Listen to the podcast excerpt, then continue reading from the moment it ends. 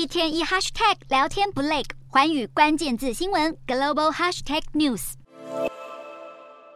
快时尚风潮，其实在一九九零年代末期，靠着 Zara 跟 H&M 带起的这个风潮。然而近年是随着环保意识的崛起，加上低价这一些折扣的零售商，他们开始瓜分了市场大饼。我们可以看到，现在快时尚已经逐渐的失去光环了。快时尚走下坡，从商品的库存周转率，我们就可以明显的看出来。先来看到是两千年的部分，H&M 当时它的周转率的部分来到了大约有三个月左右的一个时间。到了二十年之后，二零二二年可以看到，在这个四个月以上的周转率已经大幅提升了一个月了。反观来看到是来自中国大陆的网络服饰零售商迅库存的周转率，这边看到只有四十天而已，是 Zara 母公司 Inditex 的一半，也引领了超快时尚的快速发展。SHEIN 异军突起，创造了卓越的成绩。二零二二年，它荣登了北美第四大服饰的销售业者的第四大名，那么虏获了年轻人的心。根据市调机构的数据。显示，二零二二年迅影在北美的服饰销售市占率来到了百分之一点七，只落后三个品牌，包括了 Nike，还有大家耳熟能详的这两个品牌 Old Navy、Lululemon 等等这些品牌商。SHEIN 快速的发展成功的模式到底是什么呢？专家分析，我们带你来看到了几大优势，包括第一个，它靠的是 SHEIN 独特，它有它的所谓的生产模式，快速回应顾客的需求，增加利润。